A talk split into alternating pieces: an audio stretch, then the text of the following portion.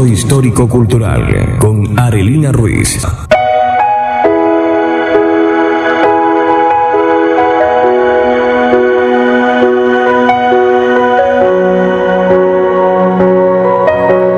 Muy buenos días a todos nuestros amados oyentes. Chava Shalom para todos ustedes. Un saludo en esta mañana muy afectuoso para cada uno de los que están hoy escuchando esta emisora la, a través de estas ondas hercianas que llegan hasta los hogares.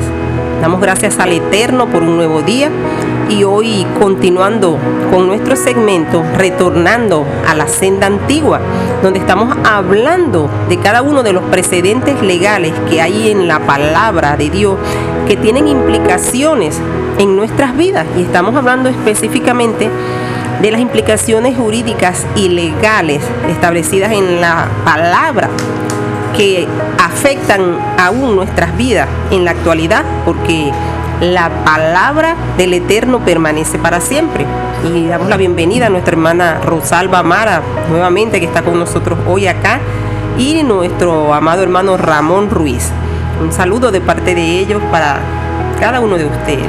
Shabbat Shalom para todos, amados, y bendiciones que el Eterno pueda hacer extensivo su brazo salvador y de bendición para cada familia y para cada hogar en esta mañana. Shabbat Shalom, hermanos, todos bienvenidos, bienvenidos a nuestro espacio, pues, para continuar llevando las enseñanzas de nuestro Eterno que Dios en este día pues les bendiga y Shabbat Shalom para todos. Y vamos a estar leyendo en la palabra nuestro verso lema de este retorno a la senda antigua. Se encuentra en Jeremías 6:16. Así dijo Jehová, paraos en los caminos, mirad y preguntad por las sendas antiguas, cuál sea el buen camino, andad por él y hallaréis descanso para vuestra alma más dijeron, no andaremos. Y el propósito de estos estudios es que podamos justamente ahondar, escudriñar, investigar cuál es esa senda antigua, porque es necesario que en este tiempo cada uno de nosotros comprendamos el plan divino. Y antes de continuar, tenemos un mensaje por acá de nuestra amada hermana Ramona Flores. Dice Chava Chalón, no olvidaré mi pacto, ni mudaré lo que ha salido de mis labios. Jehová es Elohim de pacto. Salmo 89, 34. Estas son nuestra hermana Ana y Ramona desde la calle Sierra Maestra en full sintonía. Un saludo y que el Eterno les bendiga en esta mañana. Y rememorando lo que hemos venido estudiando, recordemos que estamos en el precedente de esta semana, continuando, que es Ruth Ruth la Moabita, de la cual ya habíamos hablado ¿verdad? En, el segmento pasado.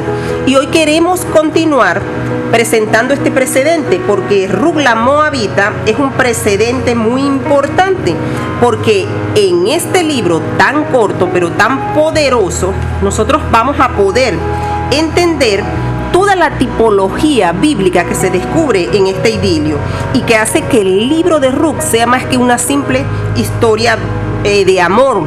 Se trata de un elemento importante en el desarrollo de la historia de la redención, porque el tema principal acá en Ruth es la redención. Nos habla de ese pariente redentor, de ese Goel que vino a ser nuestro amado Yeshua, quien murió y nos dio la redención, murió y resucitó. ¿Para qué? Para redimirnos. Entonces hoy vamos a continuar con Ruth. Y recuerden, amados, habíamos hablado de la conversión de Ruth. Dice Ruth en el capítulo 2, en los versos que hemos venido tratando, y voy a leer el verso, voy a leer 1.17, desde el 16 voy a leérselo. Ruth respondió, no me ruegues que te deje y ni me aparte de ti, porque a donde quiera que tú vayas iré yo, y donde quiera que vivas viviré. Tu pueblo será mi pueblo y tu Dios mi Dios. Donde tú mueras moriré yo, y allí seré sepultada. Esta fue la confesión, estas fue las palabras que salieron de la boca de Ruth, que la ligaron totalmente a la nación. Ahí vemos el reconocimiento de Ruth. Ella reconoce al Elohim de Israel como su Elohim. Entonces fíjense algo maravilloso.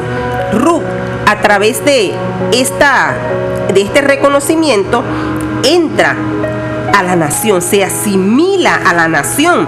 Y vemos allí en Ruth lo mismo que hizo Abraham. Ruth tuvo que dejar su casa, su familia, su parentela, su tierra, sus dioses y venir a una nación extraña que no era su pueblo, hacerla, hacerlo su pueblo y a un Elohim que no eran el Elohim de ella y hacerlo su Elohim. Y amados, eso se llama asimilación. Eso se llama ese modelo para integrarse. Porque acuérdense que la asimilación es el modelo para integrarse a una uniformidad cultural. En este caso ya se estaba integrando la nación israelita. Entonces vemos allí que ella necesitaba, por la condición, la situación que ella había tenido, ella necesitaba de un redentor, necesitaba de un pariente cercano que pudiera redimirle. Y es allí el papel que va a venir a ser vos, porque ese era el derecho de Ruth. Y vean, ella no tenía conciencia al principio de este derecho, pero Noemí, quien la asesora en eso, hace que Ruth tome conciencia de su derecho. Y es Noemí quien le da las instrucciones pertinentes para que ella misma haga valer su derecho delante del pariente cercano. Entonces vemos ahí que ella necesitaba ser tomada como esposa. Y para ello habían dos personas que debían hacer esto. Estaba vos y había otro pariente que estaba primero que vos. Y este pariente, según Ruth, capítulo 4, verso 6, vamos a darnos cuenta hoy que él no podía redimir, él se negó a hacerlo. Dice Ru 4:6. El pariente respondió, no puedo redimir para mí, no sea que perjudique mi herencia. Redime tú usando de mi derecho, porque yo no podré hacerlo. Entonces vamos a comenzar allí donde habíamos quedado, donde este pariente se niega a redimir porque él teme perjudicar su descendencia. Y en efecto, eh, cuando hablamos de adopción, porque aquí en la historia de Ruth, las características de la adopción, asimilación y convenio son notorias, ¿verdad? Y la adopción no solamente para decirnos hijos, sino para que comencemos a vivir una vida verdaderamente como hijos, ¿verdad? En este caso, como decía la hermana, el pariente cercano era el que tenía eh, la responsabilidad de redimir, de ser un Goel. Pero este pariente dice en el verso 6, no puedo redimir para mí, no sea que dañe mi heredad. Redime tú usando de mi derecho, porque yo no podré redimir. Fíjense algo, observamos aquí algo importante. El proceso de adopción de Ruth no fue una cuestión de un día para otro. El proceso, ella tuvo que romper con costumbres paganas y decidir entrar en los pactos, es decir, en la ciudadanía de Israel y en la fe del Elohim de Israel. En, el, en Ruth capítulo 2, verso 2, podemos ver aquí algo muy importante. Y dice el versículo, y Ruth la moabita dijo a Noemí, te ruego que me dejes ir al campo y recogeré espigas en pos de aquel a cuyos ojos hallaré gracia. Y ella le respondió, ve, hija mía. Aquí vemos, ¿verdad? Eh, eh, cuando nos exponemos a la palabra, cuando, cuando entendemos la realidad de lo que es seguir la palabra del Eterno, hallamos gracia. La Biblia dice que este, por gracia somos salvos. Y eso es un don del Eterno. Ok, entonces, si podemos observar lo que, lo que se estaba manejando acá, ella dice que recogería las espigas, ¿verdad? en pos de aquel a cuyos ojos hallaré gracia. Y allí podemos ver, ¿verdad? Que cortó con esa cultura del mundo. Hay un arrepentimiento y hay una gracia. Y cuando llegamos a la gracia, por supuesto, hay perdón. Amén, hay perdón. Y es, es algo increíble cuando yo veo la palabra. Miren la gracia que halló Ruth. Y fíjense ustedes que es un hecho palpable porque vamos a ir viendo las consecuencias de la decisión que ella tomó. Ustedes saben lo que dice Deuteronomio 23.3. Dice, no entrará el amonita ni el moabita en la congregación de Jehová, ni siquiera en su décima generación. No entrará nunca en la congregación de Jehová. O sea que estaba prohibido que una persona moabita, en este caso Ruth era moabita, ella no podía entrar. ¿Y cómo entró? Entró por la gracia, por la misma puerta que nosotros hemos entrado.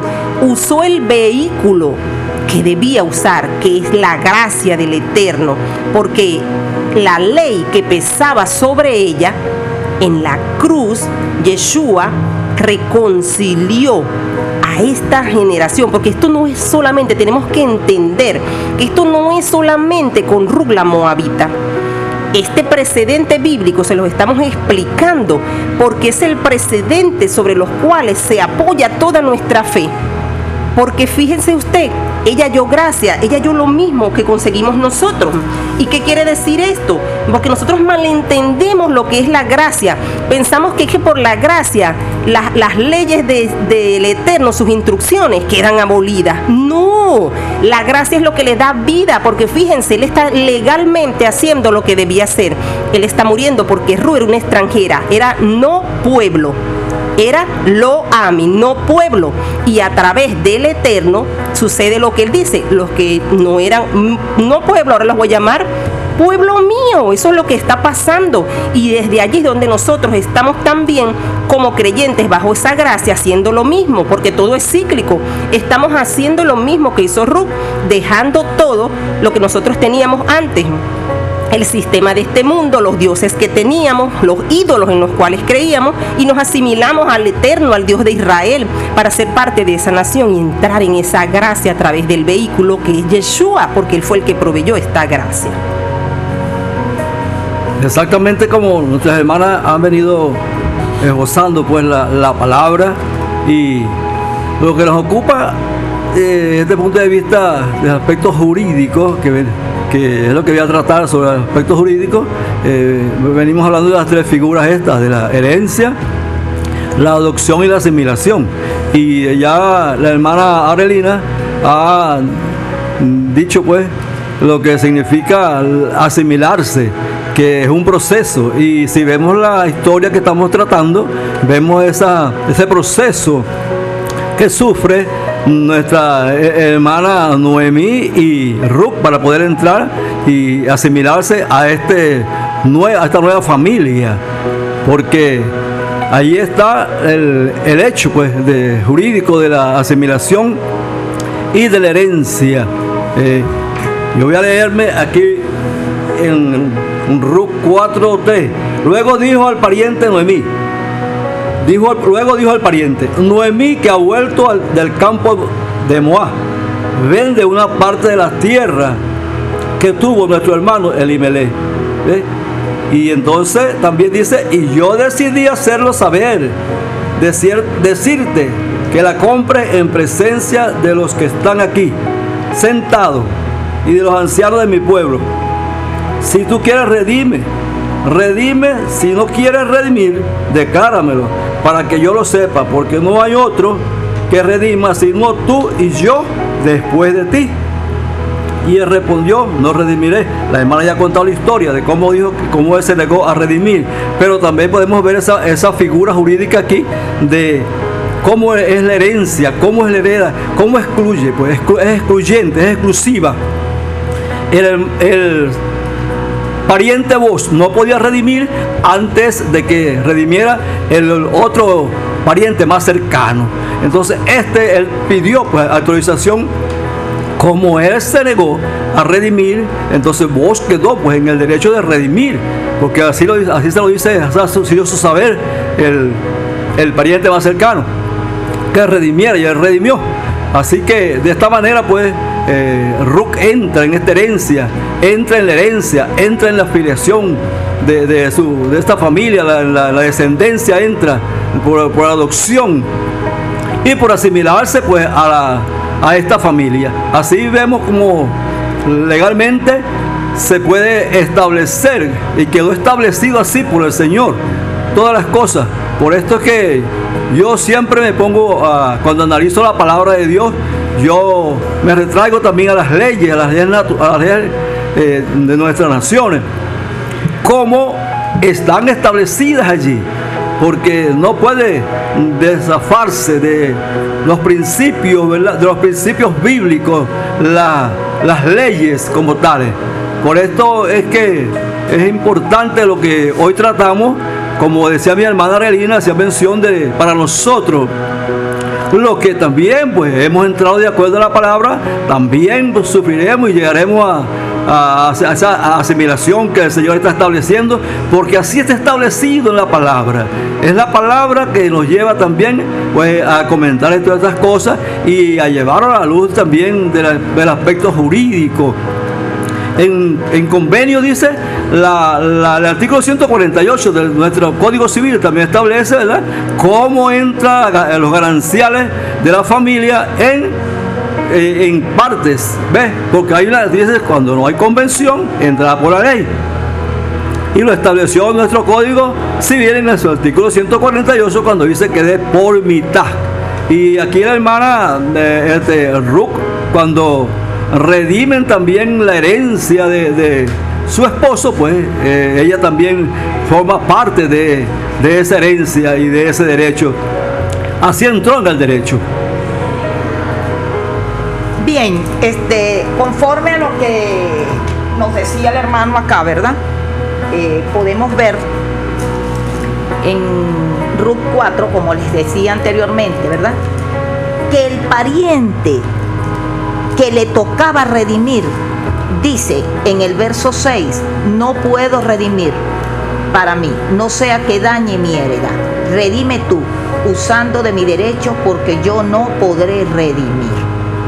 Y es allí donde entonces vos asume el rol de redimir a Ruth. ¿Por qué? Porque el compromiso era no solo comprar la heredad de la tierra, sino que también debía casarse con Ruth y él rehusó ese compromiso porque temía dañar su heredad. Entonces, en este caso, vos asume el papel de que le correspondía por ser el pariente más cercano, porque el primero ya no había asumido su rol y es allí donde entra entonces vos en acción.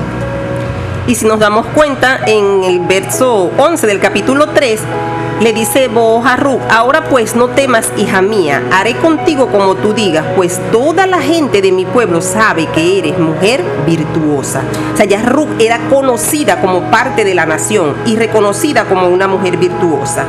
Y este hombre que se negó a ejercer su derecho, perdió el privilegio de entrar en un linaje real el del rey David y por ende el linaje del mismo Yeshua. De hecho, esta negación fue una mala decisión que perjudicó su herencia, porque ya Ruth era una más de la nación israelita, ya se había asimilado. Y fíjense algo, Ruth va a casarse con vos. Y si usted recuerda, presentamos a Raak anteriormente a Ruth como precedente. Y vos es el hijo de Raak.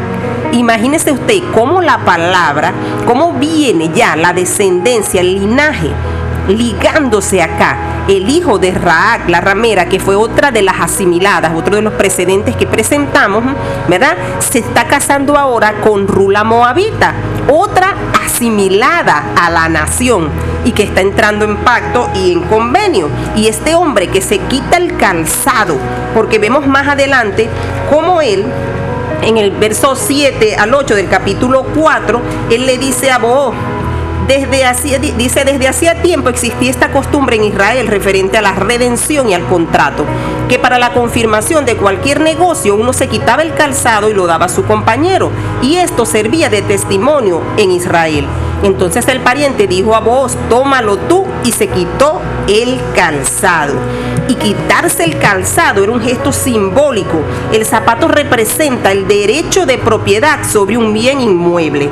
La acción de quitarse el zapato y de entregarlo expresa la renuncia a ese derecho en beneficio a otro, en este caso, en beneficio a vos.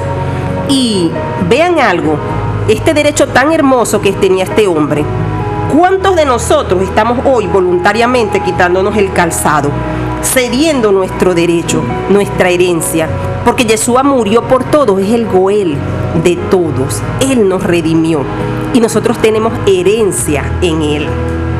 Así es, y dice también aquí en el versículo 9, continúa diciendo, y vos dijo a los ancianos y a todo el pueblo, vosotros sois testigos hoy de que he adquirido de mano de Noemí todo lo que fue de Elimelech y todo lo que fue de Kelión y Maglón, y que también tomo por mi mujer a Ruth, la moabita, mujer de Maglón, para restaurar el nombre del difunto sobre su heredad para que el nombre del muerto no se borre entre sus parientes.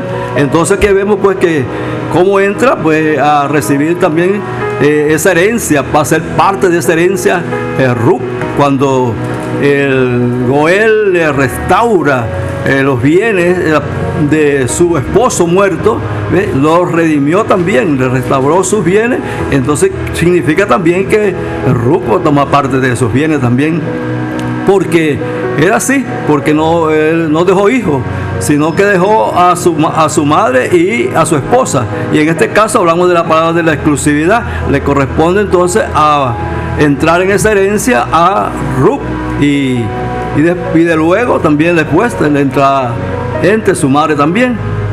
Eh, esa, esa- esa herencia queda entre las dos. Pero siempre Ruth va siendo él, va siendo la, la exclusi- la exclusividad en este caso. Por esto pues vemos también esa- esas figuras aquí jurídicas, son figuras jurídicas que están establecidas en nuestro Código Civil también. Si bien este, hago alusión con respecto a lo de el, el pariente, cuando, cuando el pariente le dijo a vos, tómalo tú y se quitó el zapato. Recordamos algo importante que quiero acotar acá. Cuando Moisés estuvo ante la presencia de Elohim en el Sinaí, el Eterno le dijo, quita el zapato, el calzado de tus pies, porque el lugar en el que tú estás, tierra santa es. Eso está registrado en Éxodo. Hace alusión a una norma, ¿por qué? Porque esa tierra todavía iba a ser entregada a Israel, pero todavía no entraba en posesión. Por lo tanto, debía quitar el calzado, porque eso era señal de autoridad y de, y de posesión. Bien, amados. Entonces, una cosa que quiero acotar acá en la vida, en la cuestión del proceso de adopción en, en la vida de Ruth, es la obediencia. En Ruth hubo esa obediencia a la palabra. Fue un proceso que aunque lo leemos en cuatro capítulos en el libro de Ruth, no fue tan, tan, tan, tan rápido. Fue un proceso que vivió ella. En el capítulo 2, verso 8, dice, dice la escritura, y, y entonces vos dijo a Ruth, oye hija mía, no vayas a espigar a otro campo, ni pases de aquí, y aquí estarás junto a mis criadas. Allí hubo ese, en ese proceso de integración y, de asimilación y de adopción, el oír y obedecer. Salir de ser un oyente olvidadizo y convertirse en un hacedor, en un discípulo, de un, en un, con un nuevo nivel, que no traspase los límites, sino que obedece y permanece con los que ya han sido adoptados. Y vean algo importante. Ruth siguió todas las instrucciones que le dijo Noemí. Y vean que hay una tipología grande aquí porque Noemí es, tipo de Israel. Y ella le da las instrucciones porque ella conoce la Torah y lo que legalmente debía hacer Ruth. Y cuando Ruth va a la era, nosotros vemos algo muy hermoso que hace Ruth. Porque ella cuando va al lugar, de acuerdo a las instrucciones que, que da Noemí, ella se acostó a los pies, dice. Dice el verso 7, cuando vos hubo comido y bebido y su corazón estaba contento, se retiró a dormir a un lado del montón. Un rato más tarde vino ella calladamente, le descubrió los pies y se acostó. Y si nosotros nos damos cuenta, vos es un tipo de Yeshua, del Goel, del pariente. ¿Y dónde fue a acostarse Ruth? A los pies del Goel maravilloso lo que esto significa. Y fue a los pies de ese Goel que ella halló redención, porque cuando él la descubre acostada, él le preguntó, ¿quién eres? Y ella dijo, yo soy Ruth tu sierva, extiende el borde de tu capa sobre mí. Y el extender el borde de la capa sobre ella tenía un significado muy especial, porque el extender el borde era la costumbre de la época, el gesto de echar encima el manto era una forma simbólica de tomar posesión. En este caso, la toma de posesión recaía sobre la mujer aceptada como esposa. O sea que eh, perdón, eh, estaba haciendo en ese momento una propuesta de matrimonio a Booz. Le dijo, cúbreme, expon tu manto sobre mí dame esa investidura, dame el derecho que tengo de que tú seas el Goel. Amén. Y quiero acotar también algo importante que se desprende de allí, de esta exposición que está haciendo la hermana Arelina. En el capítulo 3 mismo, verso 3, dice, te lavarás pues y te ungirás y vistiéndote tus vestidos irás a la era, mas no te darás a conocer al varón hasta que él haya acabado de comer y de beber. Y cuando él se acueste notarás el lugar donde se acuesta e irás y descubrirás sus pies y te acostarás allí y él te dirá lo que hayas de hacer. Bendito sea el nombre del Eterno en esta mañana. Al ser adoptados, amados, tenemos una ciudadanía tenemos una ciudadanía, pero entramos en un, en, en un proceso de limpieza espiritual, ¿verdad? De unción porque nos da la habilidad para discernir entre lo bueno y lo malo.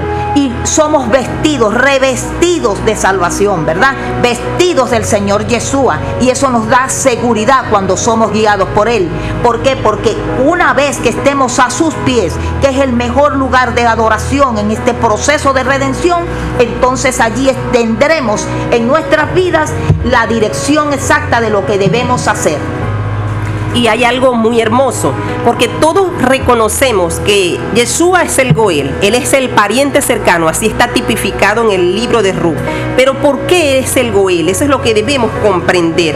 El Goel en hebreo es el redentor y es la, viene de la palabra Gaal, según el Strong, y significa liberar la promesa dada a Israel es que se le sería enviado un Goel, un redentor a su pueblo, para que todos aquellos que se arrepintieran de los pecados tipo Pechá, porque es lo que dice en hebreo, un pecado tipo Karek, que es llamado Pechaín, es un pecado intencional que no tiene ninguna forma de ser perdonado por medio del sistema levítico. Para estos pecados se establecía, amados, la pena capital, el adulterio, la homosexualidad, la idolatría. Israel pecó, adulteró. Por eso es que la casa de Israel le fue dada carta de repudio. Y la única manera para que ellos pudieran volver era que muriera el esposo, porque legalmente cuando muere el esposo, la mujer es libre de esa ley. Y eso es lo que vino a hacer este Goel, que es Yeshua. Él vino a morir por nuestros pecados. Y vean el tipo acá, que es hermoso, porque lo único que podía hacer la ley era mantener fuera a Ruth. Porque según Deuteronomio 23, 3, en ningún caso se le permitía la entrada a Ruth, a la moabita. No le era permitida la entrada. Y el acto simbólico, cuando este hombre eh, viene y extiende su manto sobre Ruth, quiere decir que él está aceptando ser ese Goel, redimirla y la toma como esposa. Y eso es lo mismo que hizo Yeshua cuando muere.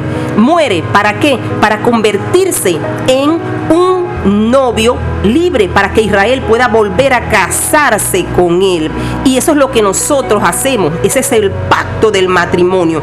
Porque el matrimonio está asociado a redención. Es lo que tenemos que entender. Yeshua es nuestro Goel. Cada precedente que les hemos ido presentando justamente para que veamos cómo desde el principio Yeshua ha venido extendiendo su gracia a través de los actos que vemos en cada uno de los pasajes bíblicos.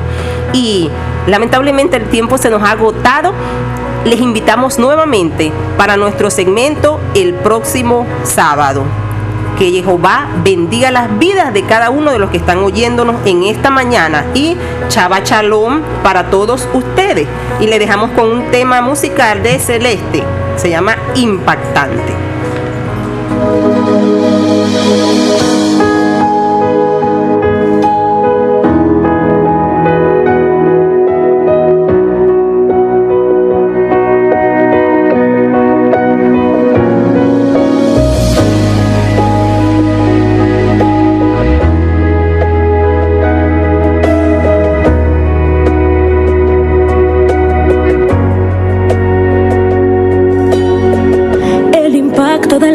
De Dios hizo los cielos y la tierra.